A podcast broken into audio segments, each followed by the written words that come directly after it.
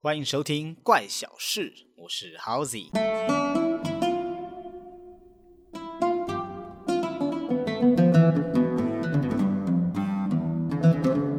在上一集的内容当中，我讲到了猫是如何控制人类的。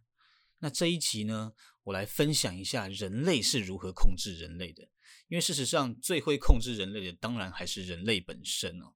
其实我们从小到大就有在不知不觉当中就被别人控制过，只是当下我们可能都意识不到。而且我说的这种控制啊，可不是什么催眠术啊，或者是什么下蛊啊、下降头这种东西。这种控制别人的能力呢，可以说是每个人天生都拥有的一种能力。而且不但我们可能曾经被控制过，我们也很有可能在不自觉的情况下。运用了这项能力去控制别人，所以当你听完这一集，你将会知道要如何才能够保护自己，要如何才能够意识到你可能正在被别人给控制，甚至你也可以知道如何去运用这项能力去控制别人。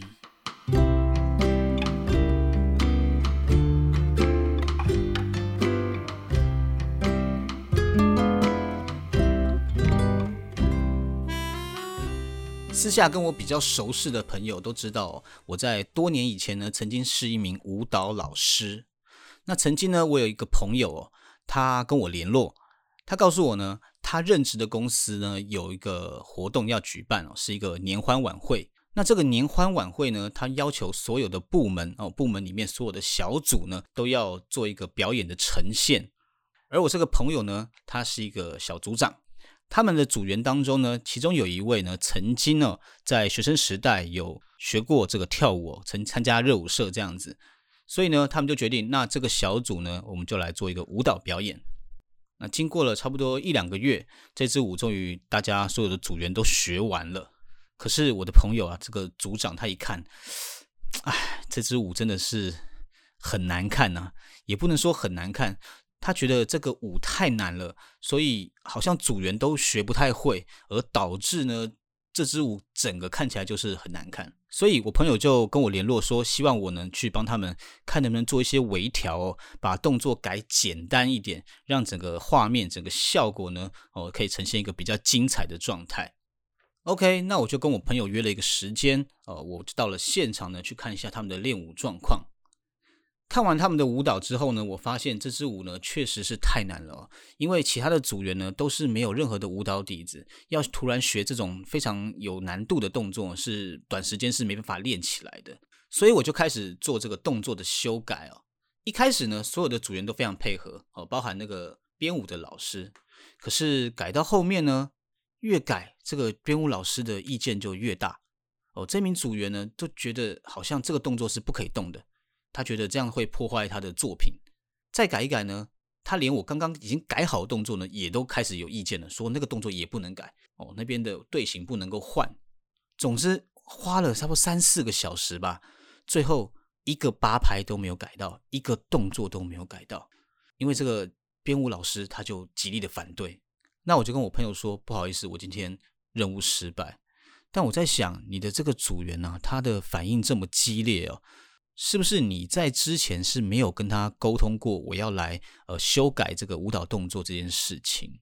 那我朋友就说没有啊，我有跟他说过啊，我跟所有的组员都说过，而且他当时听到这件事情的时候，他还态度非常的好，他还觉得说哇，有一个呃业界的老师呢能够来过来指导我们呢，非常的开心，还说什么想要趁机跟我讨教一些舞蹈动作之类的。我也不知道为什么突然他的态度这样一百八十度的大转变哦。听到这里呢，我也无话可说，就只能摸摸鼻子回家了哦。但是我一回到家中，越想越觉得奇怪，越想越觉得不对劲。这位组员好像在一瞬间翻脸，就跟翻书一样。他的内心到底遭遇了什么刺激？到底怎么会突然开始为反对而反对？难道单纯只是因为我改动他的作品，他就不开心吗？于是乎呢，我这个好奇宝宝的技能又被开启了，我的开关被打开了。我一定要去找到为什么呢？会有人会在短时间之内让他的态度呢一百八十度的大转变。我就着手在呃各个地方去收集资料，最后呢，终于让我找到答案了。原来呢，这样子的状况其实任何人都有可能发生。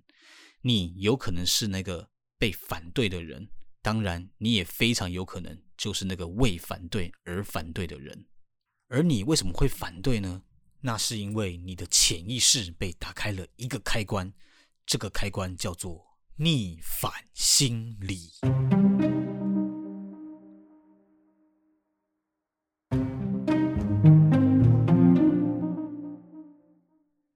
逆反心理呢？逆就是叛逆的逆，反就是反对的反。他在课本上面是这样子解释的哦。为了维护自尊而对对方的要求采取相反态度和言行的心理状态，称之为逆反心理。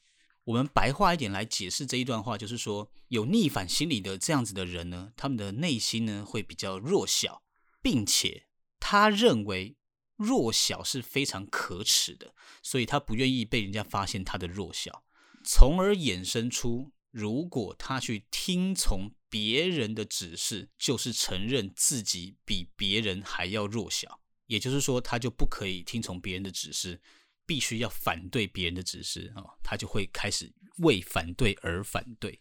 那这种情况呢，通常是在平级之间哦，你跟对方没有什么上下级关系，当然也会有一种倒过来的情况哦，对方可能是你的平级，也可能是你的上级哦，他会要求你要听他的意见。因为他会觉得，你如果听从了他的意见，就表示你内心已经承认你比他还要弱小，这也是逆反心理的一种体现。这种人呢，他在团体里面会有一个比较明显的特征，就是他总是要为了反驳别人的意见而硬凹出一些意见，而当他提出了新意见，他就绝对不采纳其他人提出的可能更好的意见。好，当我们掌握了。这样子的人的特征之后呢，其实你就会发现，这种人其实是很好控制的。你只要反过来反对他的意见，你就能达到你的目的。这样讲听起来会有点抽象啊，其实它就是有一种双重否定的感觉，就好像说我不可能不喜欢你，意思就是我喜欢你的意思。大概这样子的感觉哈，那我接下来举几个例子啊，大家就能更明白什么叫做反对他的反对了。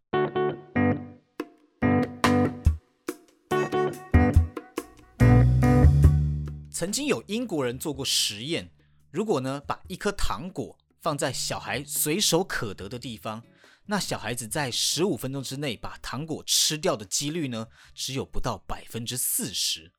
但是如果把这颗糖果放在比较不好拿的糖果罐里面，然后再特别交代说不可以吃这个糖果哦，在这样子的条件之下呢，小孩子在十五分钟之内把糖果吃掉的几率却会高达百分之八十以上。所以我们可以发现，其实逆反心理在每个人很小的时候就存在了。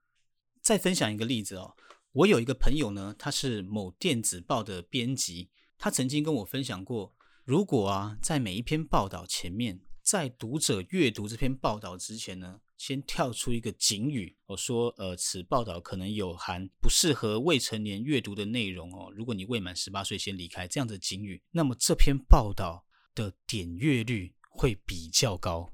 还有像一些电影，有些电影呢，因为每个国家的这个电影分级制度不同，所以呢，它会在 A 国家可能是属于。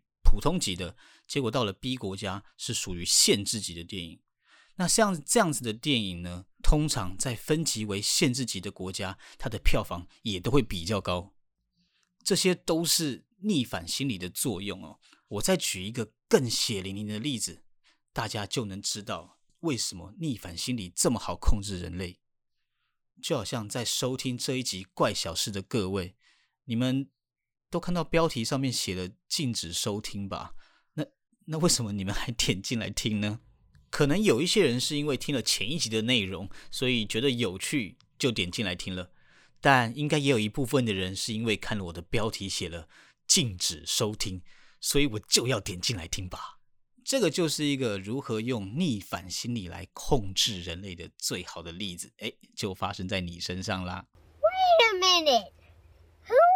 Are you? OK，所以我们就可以知道，要激发一个人的好奇心，最有效的方式就是禁止他，尤其是那种不解释的禁止，这种最讨厌的。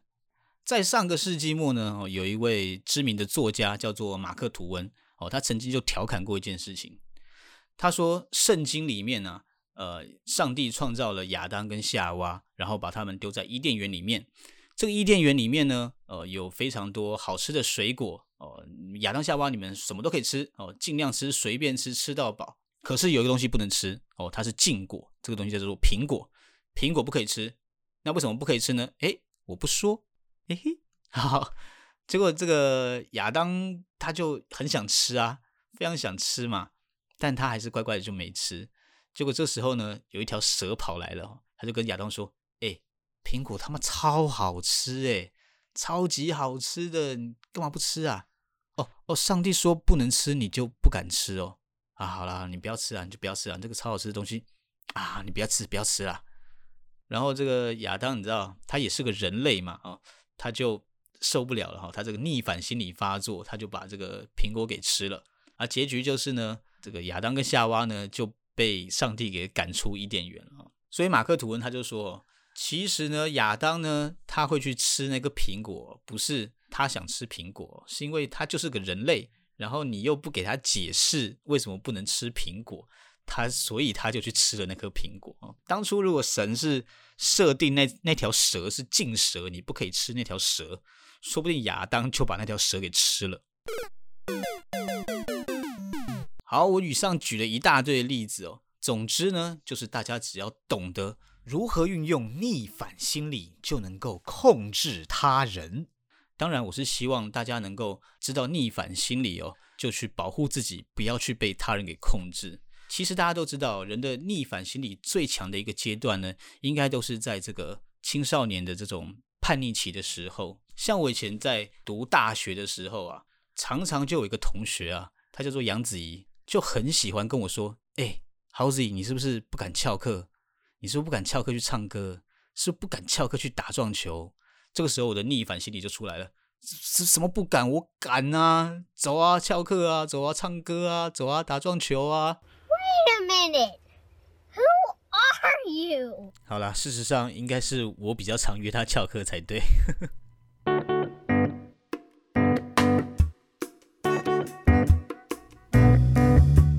OK，总之呢，大家如果懂得逆反心理之后呢，就可以好好的来运用一下啦。比如说呢，你现在想要提一个重物，你想请人帮忙，你就可以找一个人说：“哎，先生，我想请你帮一个忙。”啊，算了算了，你看起来弱不禁风，手无缚鸡之力的，嗯，你还是算了，不不找你帮忙好了。这个时候他可能就会：“哎，我我可以，我可以，我很强壮，我我来帮你，我来帮你。”举这个例子，好像听起来是男生比较容易被逆反心理给操控哦，但其实女生也非常容易被操控哦。比如说，呃，你正在减肥，然后这个时候你接到一通电话，你朋友对你说：“Hello，晚上一起吃火锅啊？什么？你在减肥啊？嗯，好可惜哦。德华跟于燕特地跟我说要约你的。嗯，好吧，那那你乖乖减肥好了。”嗯，减肥很重要的，拜拜。这个时候怎么办？去呀，当然去呀！没有吃饱哪有力气减肥啊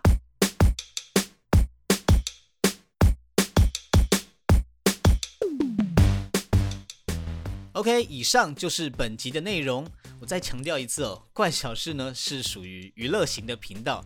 如果我的听众们呢有心理学专家的话，你发现我有说错的地方，请您给我善意的指正，我会非常感谢您。